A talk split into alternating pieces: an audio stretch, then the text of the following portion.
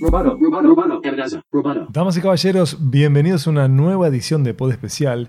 Y esta es realmente especial, digamos, es Pod Especial al cuadrado, porque finalmente Gabriel Farías y quien les habla, Miguel Ángel Dobrich, que es raro como presentarse a uno en tercera persona ahí. Este, bueno, pero a lo que iba es que es especial al cuadrado porque Gabriel y yo estamos de vuelta cara a cara. Y hacía, pero una locura con la pandemia que no era así grabando. Así que estoy mega feliz de que nos podamos adentrar en qué está pasando en este continente de la economía de la atención que son los videojuegos, porque desde la última vez que salió nuestro podcast hasta ahora ha venido pasando de todo. Quizás una de las cosas más llamativas ha sido finalmente el desembarco de Netflix con los videojuegos en Polonia, que se ha extendido ahora a España y a Italia, pero hoy en día tenemos otras cosas para hablar y así que aprovecho para este, como adueñarme de lo que sienten y que abracemos todos a Gabriel. ¿Cómo andás, Gabriel? Hola, buenas, ¿cómo andan? De verdad, una maravilla poder reunirnos de vuelta en el mismo espacio. Casi dos años sin grabar juntos. Una locura. Una locura, una locura. Pero bueno, eh, por esta región del mundo las cosas andan bastante bien con respecto al coronavirus. Hay otros países que lamentablemente todavía están eh, en una situación bastante jorobada. Pero bueno, como este no es un podcast especialista en coronavirus, hablemos de videojuegos, ¿no? Hablemos de lo que nos, nos hace felices. Qué importante que es eso, hablar de lo que nos hace felices y aprovechar también para que les dé fuerza a quienes todavía estén en una situación de encierro. Eh, vengan a pasar bien con nosotros, charlemos de videojuegos. Tenemos muchos temas para hablar hoy y uno de ellos es cómo viene cambiando la me atrevo a decirlo, la gobernanza de Roblox, ¿no? ¿Cuáles son las reglas de juego que se van explicitando en estos días? Eh, hubo ciertas reacciones a uno de los cambios, este, que es como bastante llamativo y que dialoga, obviamente, con los usuarios, pero principalmente con quienes se dedican a programar videojuegos.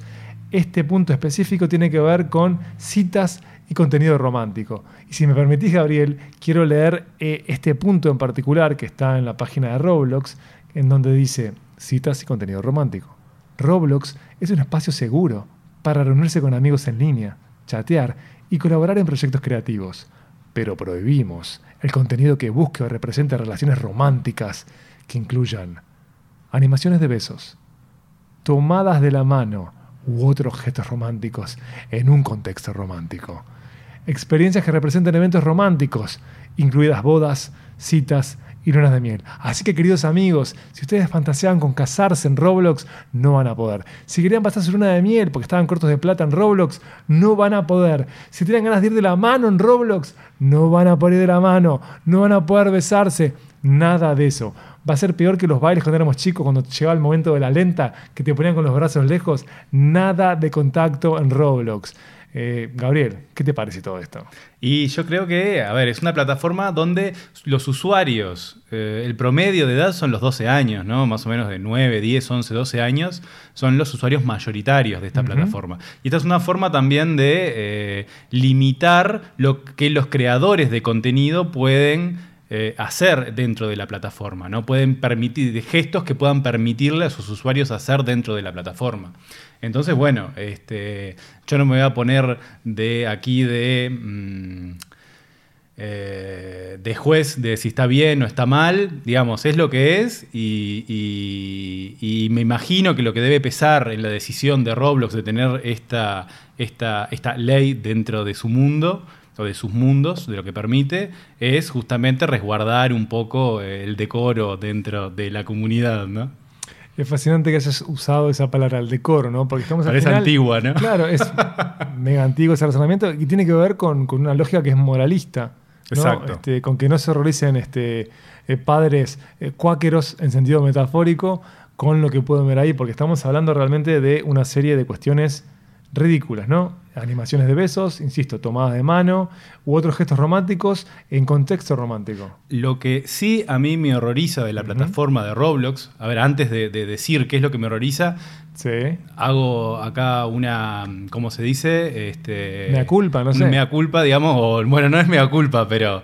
Este, Una confesión. Una confesión. Yo, a ver, soy usuario de Roblox, con mi hijo jugamos mucho Roblox, nos encanta Roblox. Ajá. Mm, a mí me costó, como adulto, me costó entender la lógica también. Como decía, pa, pero ¿por qué es esto de que hay un cajero automático y vos tenés que ir a un cajero automático a sacar plata para construir cosas? ¿Y qué es lo que hace? ¿Qué es lo que pasa? No sé, como que- Claro. es como otra, otro tipo de, de- de Robux lógica. ¿no? es la moneda, ¿no? Los Robux son la, son la moneda que vos podés comprar y si no, si vos querés la parte lenta del juego, vas hacia un cajero automático que la plata se va regenerando automáticamente cada cierto tiempo.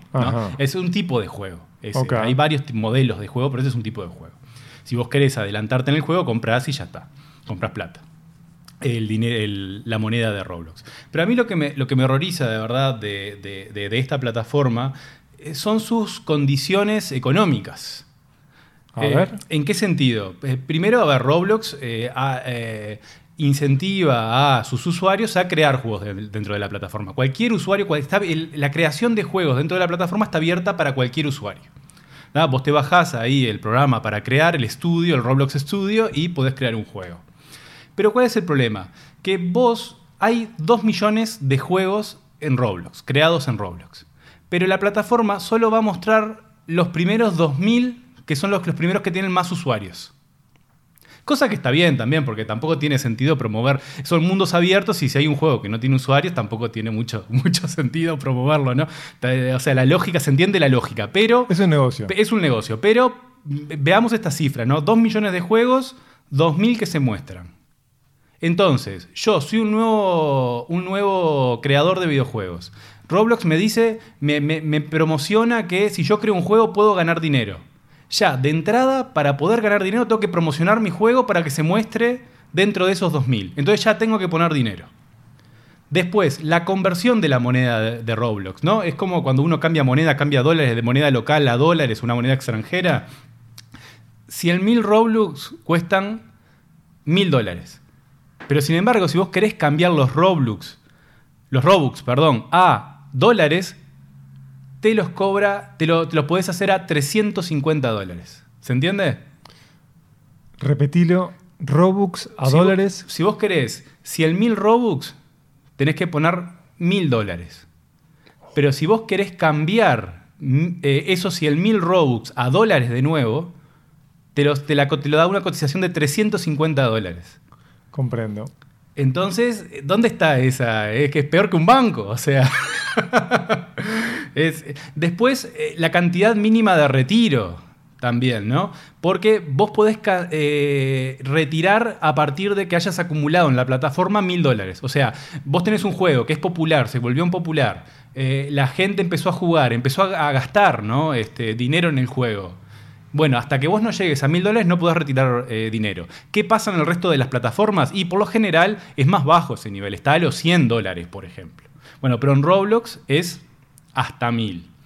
Y después, yo creo también lo más jodido que tiene la plataforma es que eh, por cada peso gastado dentro de tu juego, la plataforma se queda con el 83% de las transacciones. Que eso es muy por encima del estándar, ¿no? Sanguinario es. que el estándar, vos tenés un estándar, por ejemplo, el Apple Store o Google, que está en el 30%, y justamente esta guerra entre Epic, el creador de Fortnite, y Apple era para bajar ese 30%, y de hecho sirvió para que de hecho se baje en algunas Sí. condiciones. Pero y hay otras tiendas que cobran el 10-12%. Bueno, pero Roblox te cobra el 83% de cada peso gastado en tu juego por las transacciones. Entonces es muy difícil hacer plata en Roblox. Claro que sí, es complicado, es complicado. Está la promesa, está difícil eh, llegar a concretar ese sueño, eh, pero indiscutiblemente Roblox promueve que los usuarios sean este, prosumers, ¿no? este, consumidores, productores de contenido, y gracias a la labor de estos menores es que la plataforma también es tan floreciente. Claro. Roblox es muy atractivo para los niños. Viene creciendo, según su último reporte para inversores, la edad de quienes juegan. Y es infinito realmente lo que tiene para proponerte, ¿no? Tiene de todo. Infinito. Decir también que eh, las, eh, las, eh, mm, eh, la- la- las productoras de juegos más importantes son empresas hechas y derechas, no, son usuarios comunes, ¿no? Hay, series de juegos de determinadas empresas, ¿no? Entonces, este, yo creo que esto a futuro va a ser un problema, así como lo fue entre la batalla entre Epic y Apple, o entre los usuarios de Twitch y Twitch, que recordemos, y si querés ya nos vamos metiendo en este otro tema, Claro que sí. el primero de septiembre de 2021 de este año, El apagón. hubo una manifestación de streamers que apagaron sus señales eh, reclamando que Twitch tome medidas más serias contra el troleo, ¿no? contra el acoso dentro de la plataforma y, so- y sobre todo hacia personas LGBT. Q o lo que sea, depende del país. Exacto. Más, como dicen ahora. ¿no?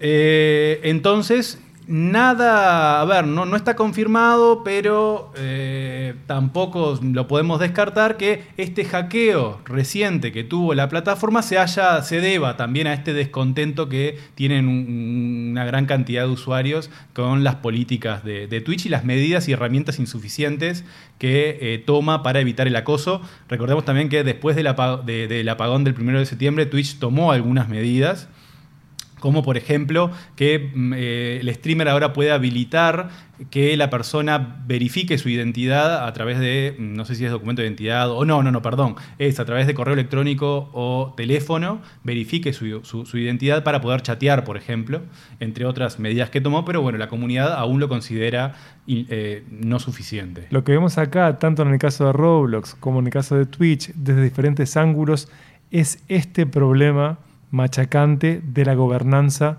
de las plataformas. Nos estamos viendo que tanto Twitch como Roblox son redes sociales. Son redes sociales que se conjugan de, en algunos aspectos, de manera diferente a las redes sociales con las que estábamos históricamente acostumbrados a interactuar. Pero finalmente requieren de gobernanza. Y esa gobernanza acá, digamos que lo que entra en crisis en el caso de Twitch es que no venga de arriba hacia abajo, sino que se construya con la comunidad, que lo que hace es nutrir a Twitch y volverlo a un negocio, ¿no? Porque sin Exacto. su comunidad no hay negocio posible. Twitch pertenece a Amazon, por las dudas, si no lo sabían. Exacto. Y es este, realmente un canal muy, muy interesante y disruptor, este, porque ha generado hasta su propia realeza, entre comillas, em, de damas y caballeros abocados al entretenimiento. En todos lados, ¿no? Porque tenemos figuras que son impactantes en el mundo en español, figuras en inglés, figuras en todos los idiomas. Twitch, que bueno, es esta red de eh, streamers de videojuegos que comenzó siendo nada más este, replicando eh, videojuegos y narrados, ¿no? Con- con- con- como si fuera un partido de fútbol, un partido de básquetbol, sí que se ha extendido a otros ámbitos, ¿no? Con nuevos canales como por ejemplo el IRL, que es In Real Life, eh, que es para, digamos, que es la persona hablando, o también hay otro canal bastante famoso ahora que se llama el Just Cha- Chatting, ¿no? Solo Claro. hablando eh, que son, digamos, la- la- las tres modalidades que tiene Twitch hoy, ¿no? Eh, o videojuegos, o IRL, o solo hablando. Y bueno, y hay una infinidad también de, de subcanales, ¿no? Claro, tenés eh, programas que son como podcast. Está repleto Exacto. de programas de esa índole. Ocupan como el lugar que en algún momento ocupó la radio o la tele, canales de cable. ¿Qué pasó específicamente con este hackeo? Bueno, a través de la red social Reddit se publicó un posteo, un usuario X, que este, con un archivo con un montón de gigas de, información que tiene, entre otras cosas, eh, el código fuente de la aplicación, las aplicaciones de escritorio, las aplicaciones móvil de Twitch, no solo el código fuente de la última aplicación, sino todas las modificaciones que tuvo en su historia, tiene los comentarios, tiene... Lo más, lo más interesante que tiene es eh, cuánto paga Twitch a los streamers. Y esto es lo más dañino también para los streamers, ¿no? Porque entre las condiciones, eh, cu- cuando un streamer firma un contrato, un stream- un streamer conocido, ¿no? Firma un, un contrato eh, con, con Twitch, eh, entre las condiciones está en que es confidencial el dato de cuál es la- el, el valor de la transacción, ¿no? Porque recordemos que Twitch también ha captado eh, streamers que antes estaban en YouTube y bueno, para pasarse de red y, ven- y tener sus contenidos exclusivos en la red Twitch, bueno, hay un acuerdo económico también. Pero eso, claro, no pasa con cualquiera, solo pasa con las mega estrellas de Internet, ¿no? Entonces, y también el tema es que las negociaciones siempre está para los usuarios comunes. Todo lo que la plata que vos hagas en Twitch se divide mitad para la plataforma, mitad para el streamer, pero en estas personas, en estas personalidades más conocidas puede haber un trato distinto, ¿no? que sea más beneficioso para, para la persona. Se filtraron datos de pagos de streamer desde agosto de 2019 a octubre de 2021. Eh, el, el top 10 recibió 50 millones de dólares en esos, en ese año, en esos dos años, ¿no? Por Dios. Este, no, no años calendarios, sino en meses, esos 24 meses, 24, 25 meses. Tomen en cuenta que eh, soy agnóstico, así que mi por Dios es realmente enfático. Por Dios. Y el top 100, digamos, está integrado por personas que ganan un mínimo de 800 mil 800 millo- eh, 800 mil dólares eh, para arriba, ¿no? Va desde lo- el, el- el número 100, digamos, de ese top 100 que, que- que se construyó, hay 800 millones y el que gana más es un canal que se llama Critical Role, que es, so- es sobre el videojuego Dragones y Mazmorras, que recibió en ese lapso de tiempo 9 millones de dólares. Un montón, ¿no? Sí, silencio, silencio de, de dolor, ¿no? Este, decir, ¿cómo, ¿cómo no fui más joven? ¿Cómo no soy más joven? ¿Cómo, qué, qué pasó? Eh, Hermoso. En el mundo en español, los tres más conocidos, Auron Play, este, ocupa el noveno lugar con 3 millones de dólares. Ibai, que es ya ultra conocido, me parece, por todos. Indisociable del mundo del fútbol, así que en América Latina la conocen todos. Ocupa el lugar número 18 con 2.3 millones de dólares.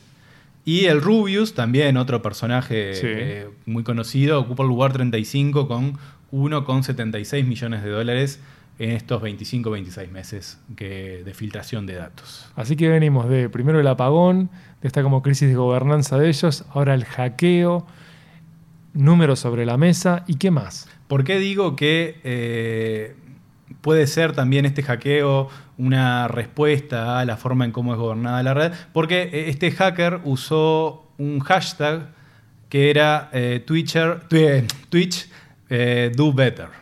¿No? Claro, claro. Twitch hazlo mejor. ¿no? Sí, mejoró tu gestión. Claro, claro, claro. Pero no, no recordemos que esto solo entra en, en el orden de la especulación. ¿no? Pero estamos para eso, ¿no? Este, este es una especie de. ¿Vieron como las buddy movies? Este es un buddy podcast sobre la economía de la atención, así que nos podemos permitir ese paréntesis este, mm, conspirativo. Bueno, ahora, novedades, cosas lindas. Por favor. Eh, este podcast seguramente, cuando salga este podcast al aire, esto ya va a haber pasado, pero como lo estamos grabando, ¿decimos la fecha o no? Nos mantenemos... Eh, esto es polémico, no nos de- pusimos de acuerdo. Ya desde el momento en el que hiciste esa pregunta, yo lo que te quiero decir es, este podcast que estamos grabando hoy, que eso es Ahí mágico está. para la escucha que no sabe cuándo es el hoy, va a salir hoy, Bueno, Gabriel. Mañana viernes 8 de octubre Sí. eh, sale la nueva Nintendo Switch OLED. ¿No? Que eh, parece que, bueno, no, no- no ha conformado mucho Sí. a sus fanáticos, porque bueno, se, se especulaba con que iba a salir la, la Switch Pro y que iba a ser, tener mucho mejor gráficos y 4K y no sé qué. Bueno, Nintendo no hizo nada de eso, sino que lo único que le hizo fue ponerle una pantalla mejor, un poquito más grande. Que no es nada menor igual, ¿eh? Enchúlame la pantalla, menor. nada menor. Nada menor, es una pantalla que sube de las 6 a las 7 pulgadas, sigue siendo HD 720, pero las que los han probado han dicho que eh, mejora mucho el brillo en los negros, como que se ve mucho, mucho. He mucho leído mejor. lo mismo. Y si eso es así, sabemos que pesa muchísimo la experiencia del usuario. Totalmente.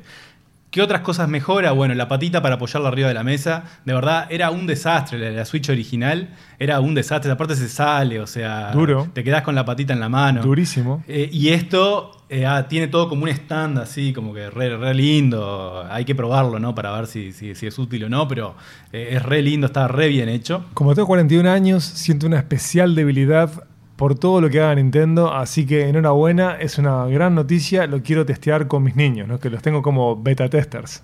Sube también el almacenamiento interno, que traía un almacenamiento interno que era paupérrimo, es 32 GB, que no te da para nada. Pones un juego y ya se te llena. ¿Tomaste la medicación? Porque estás como un poco agresivo con Nintendo. No, no, no. Con Nintendo. No, es que, un par de cambios. es que eh, yo soy fanático de Nintendo Sí. también. Tengo un Nintendo Switch. Y pero ahora, pero déjame contarte las, las, la- las características nuevas de la consola y después te cuento mi experiencia con, con- con- con la misma. Bueno, lo sube a 64, lo sube al doble, también es insuficiente, Sí. también te va a obligar a comprar, eh, inmediatamente te compres la consola, una tarjetita de memoria para Claro. dejársela colocada ahí, porque eh, la vas a llenar seguramente. Trae, en la base trae un puerto Ethernet que antes no tenía.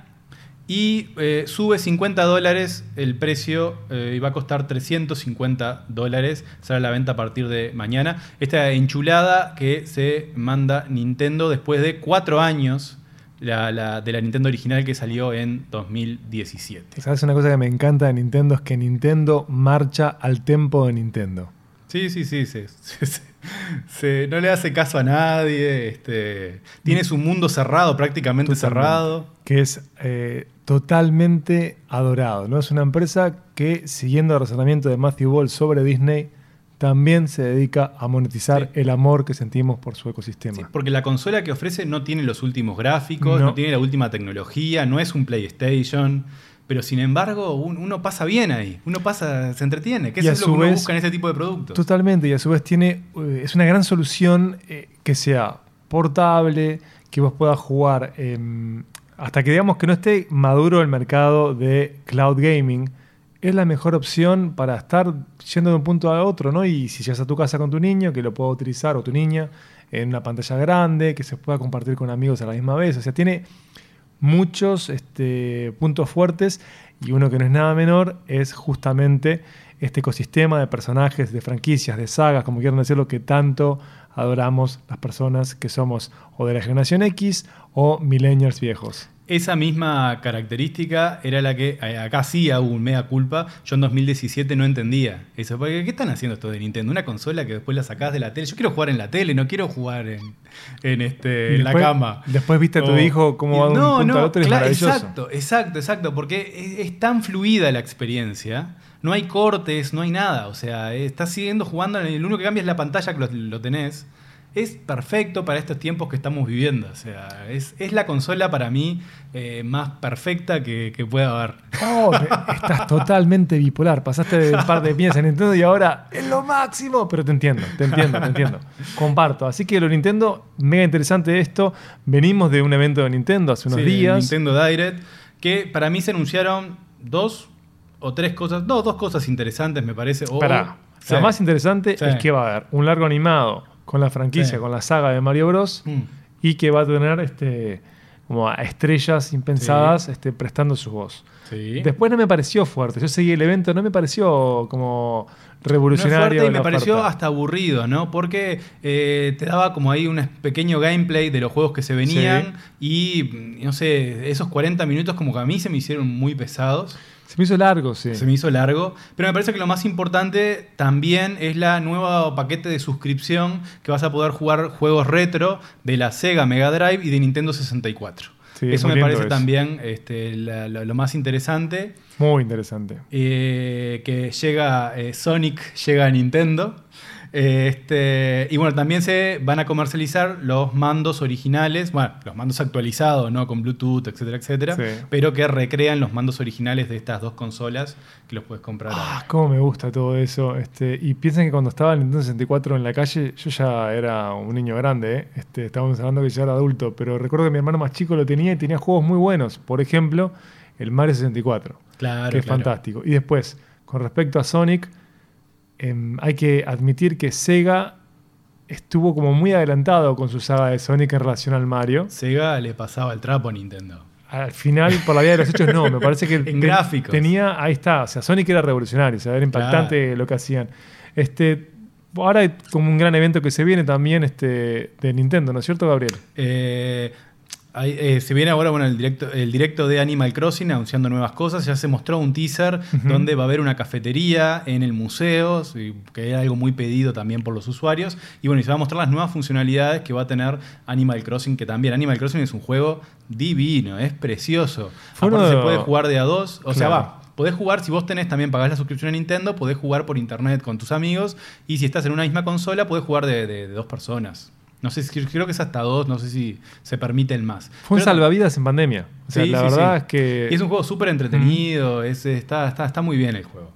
Y también lo otro que eh, se anunció, que, eso no se anunció en el, en el Direct, sino que se, va, a- se anunció a- a- también en estos días, fue el último de los personajes que se va a incorporar a Super Smash Bros., que es este juego de pelea donde eh, se unen todas las Muchos universos. muchos universos y todos lo- los personajes de todos los juegos de Nintendo, hasta Street Fighter, ahí se, se- se unen en, en Super Smash Bros. Y el último va a ser eh, Sora del juego Kingdom Hearts.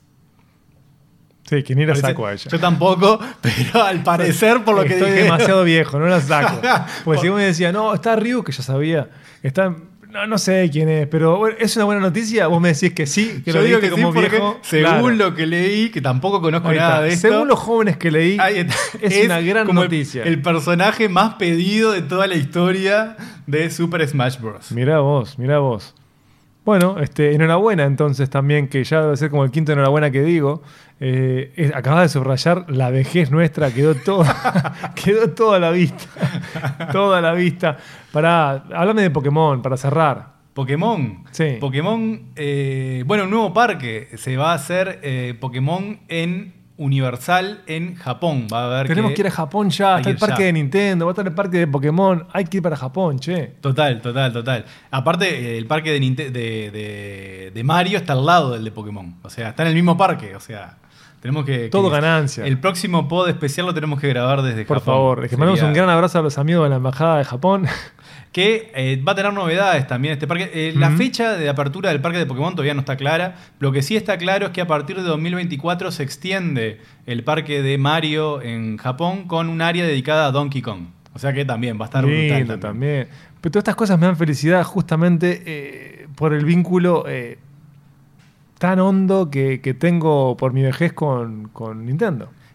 Exacto, exacto. Sí, sí, sí. Pokémon debe estar espectacular también. Sí, gran, gran. pero con Pokémon lo que me pasa es que me acerco a la saga de Pokémon em, de manera distante, primero con mi hermano más chico que miraba Pokémon, pero hoy en día es con mis hijos, porque Claro. las cartas de Pokémon están fuertes Claro. y el mundo de Pokémon es adorado y Netflix ha sido una de las fuerzas como motoras, no le ha dado un músculo a esta saga que es gigante, ¿no? Yo nunca me colgué a jugar con el juego de realidad aumentada de, de Pokémon con el celular, a nada de eso, pero Yo lo hice, lo que pasa que también no me daba este, para más, más que recorrer eh, las inmediaciones de mi casa, no iba a estar por toda la ciudad buscando Pokémon. no, imagínate, te iban a, te iban a anunciar, ¿qué hace este viejo haciendo esto? Entonces, bueno, bueno, para ir cerrando este gran episodio de- del pod, me parece que podemos relatar el éxito más grande de un videojuego Mm. que ha habido este año y el fracaso más grande de un videojuego que ha habido este año, que me animo a decir Pará, que aún pará. faltando tres meses para terminar el año, ya está, ya están todas las cartas echadas. Puede ser que sea verdad eso, me gusta por dónde vas, lo que te quiero pedir es que arranquemos por el éxito y que cerremos, porque somos uruguayos con el fracaso, por favor. Bueno, vamos ahí. Eh, eh, el éxito fue, es algo que a la gente de Amazon la tiene allá por las nubes, porque Amazon y toda su, su- su ala de videojuegos ha sido un fracaso hasta ahora. No han podido hacer ni un juego, no han podido meter un gol y ahora metieron un gol, metieron un éxito. Es un juego que salió el 28 de septiembre de este año 2021. Se llama New World. Eh, está ambientado en el siglo XVII, eh, el siglo, sí, el siglo XVII. El objetivo es colonizar tierras, divino, precioso. Es un juego online multijugador masivo. Así que este, ahí vamos a estar enfrentándonos seguramente con muchos de ustedes que estén jugando a ese juego. ¿Qué dijo Besos tras este éxito? Dijo, tras muchos fracasos y retrasos en los videojuegos, por fin hemos tenido un éxito. Muy orgulloso del equipo por la persistencia. Así que está. Eh, es un juego, es un buy to play, o sea, lo tenés que comprar. eh, cuesta 40 dólares. Si vos lo compras en la tienda de Amazon o en newworld.com, cuesta 40 dólares y la versión deluxe 50. Pero si lo compras en Steam es más barato. Al menos en pesos uruguayos, digamos, yo voy a hacer, para los que nos escuchan por fuera de Uruguay, hago la, la- la- la conversión a dólares. Está entre eh, 18 dólares la versión básica, estándar, y 23 dólares la versión deluxe. Así que vayan a Steam y seguramente lo tengan, lo tengan ahí más barato. Y bueno, y es el juego más popular del 2021. El primer día, 28 de septiembre, tuvo 800.000 jugadores concurrentes. Por Dios. Solo hay tres juegos en la historia que superaron esa cifra. PUBG, que eh, también, ¿no? ¿Para qué voy a decirlo? Este, no, No, tengo ni idea. es. nada y mi silencio lo que hace es subrayar mi vejez también. Eh, Eh, asiento, lo que hago es asentir. Muy bien, sí. Counter PUBG. Strike, ese sí lo conocemos, Sí. que tuvo su primer día 1.3 millones y Cyberpunk 2077 más de un millón de jugadores concurrentes. Oh, si hablamos de fracasos, ahí hay uno. Este, Sí. Digamos, tuvo Mucho retraso. Eh, impacto, toda clase de críticas. Ahora, contame el que perdió. Contame el que perdió es, lo peor divertidísimo. Yo creo que tienen que ir corriendo a Steam y fijarse en los comentarios, en las reseñas de la gente, pues van a pasar una tarde o una mañana o una noche, depende de cuándo escuchen este contenido, espectacular. Y el perdedor del año, vamos, ya, ya podemos dar los premios al ganador y el perdedor del año. El perdedor del año es Konami, que lanzó el sucesor, el juego sucesor del famoso PES, del Pro Evolution Soccer, o digamos, si están en tierras japonesas, el Winning Eleven, Sí. que se llama eFootball 2022, ¿no? Quiso hacer un juego, aparte ahora, a diferencia del PES, es un juego free to play. O sea, vos te lo bajas gratis y seguramente puedas comprar mm, aditamentos y mejoras de, de los jugadores, no sé, adentro, adentro del juego y así es como monetiza. El tema es que los render, o no más que render, sino que la- la- la- la- Los modelos. los modelos, la gente, modelado. lo- lo- lo- los jugadores, salieron todos deformes. Fueron meme y están siendo en estos momentos meme eh, de cualquier cantidad en las Messi redes está gracioso. Lo que es increíble es cómo se ha ido como afinando nuestro paladar, cómo estamos más exigentes cuando nosotros jugábamos a... Yo, yo arranqué jugando al Atari, ¿no? O sea, imagínate que eran píxeles contra píxeles, este, Claro, juegos claro. increíbles de tenis, no Sí, sé, de lo que pasa es que cuando uno busca el hiperrealismo, ¿no? Lo querés. Lo crees hiperrealista. Claro. No, no lo perdonás. Y tenés para comparar el FIFA, que es brillante. que usa, bueno, lo que usó Konami es el motor de Epic, que el Un- Unreal Engine, que claro, no es un defecto del Unreal Engine, sino es un defecto de los que programaron y diseñaron a los jugadores con esa tecnología, porque eh, los juegos del FIFA y mm, el de NBA también están Sí. este, hechos con Unreal Engine Sí. y son maravillosos, ¿no? Totalmente. El- el- el- las, las caras, todo son hiperrealistas, casi. Casi están llegando al momento de no poder diferenciar. Todo felicidad te da. Todo felicidad. Y bueno, también no solo le erraron en eso, sino también los movimientos, ¿no? Parece que, no sé, estás a 25.000 metros del arco y metes un gol, o los palos, no sé, atraen las pelotas, no hubiera sé, sido horrible. mágico cuando yo lo vi, fue como, hubiera sido realmente mágico para el 98. Claro. Si voy a hacer en el 98 era, estar- era ver el futuro, era el próximo siglo. Les voy a leer solo algunos de los comentarios de los usuarios para que después ustedes vayan a Steam y los busquen por, por ustedes mismos. Eh, Steam, Steam eh, eh, digamos, el- el- la valoración que da de reseñas es extremadamente negativas, es entre comillas. Mm. Nunca vi un juego que tuviera negativas, re- reseñas extremadamente negativas. Es el primero que veo. Bueno, hola, soy Fer, un gusto, me presento. En este juego te vas a acercar a la realidad más cercana a probar jugadores después de un sábado de gira y falopa. Mbappé está más duro que la- una piedra y Messi está así todo el partido. ¿Está? O sea, la pelota suena como la de Kiko. Banda sonora sacada de alguna página sin copy para no pagar nada. No puede ser tan malo. Nuevo motor gráfico al pedo porque la movilidad es horrible y hay bugs que de... hay, más, hay más bugs que deudas en Independiente. Está bueno el simulador de bugs. Avisen cuando salga el PES, así lo pruebo. ¿Está? O sea, nada, entonces todo, todo así. Duro. El espanto, ¿qué les pasa que el espanto, no tenemos que prestar atención, que el espanto es el juego. Exactamente. El comentario ese fue atroz. Bueno, el juego es aún peor que el comentario atroz. Así que, damas y caballeros, con esta oscuridad, con... Estamos en el pozo. Nos vamos desde el pozo de este videojuego. Nos despedimos. Los invito, como de costumbre, a que sigan a Gabriel Farías en arroba Farías Tuitea en Twitter y a mí en arroba Miguel Dobrich. Gabriel querido, es pero un placer estar de vuelta cara a cara, triplemente vacunados, grabando el pod especial con vos. Bueno, un abrazo y que pasen buena semana o buena quincena o buen mes, depende de cuándo nos volvamos a encontrar. El relativismo de despedida. Hasta luego. Roboto. Periodismo. Tech.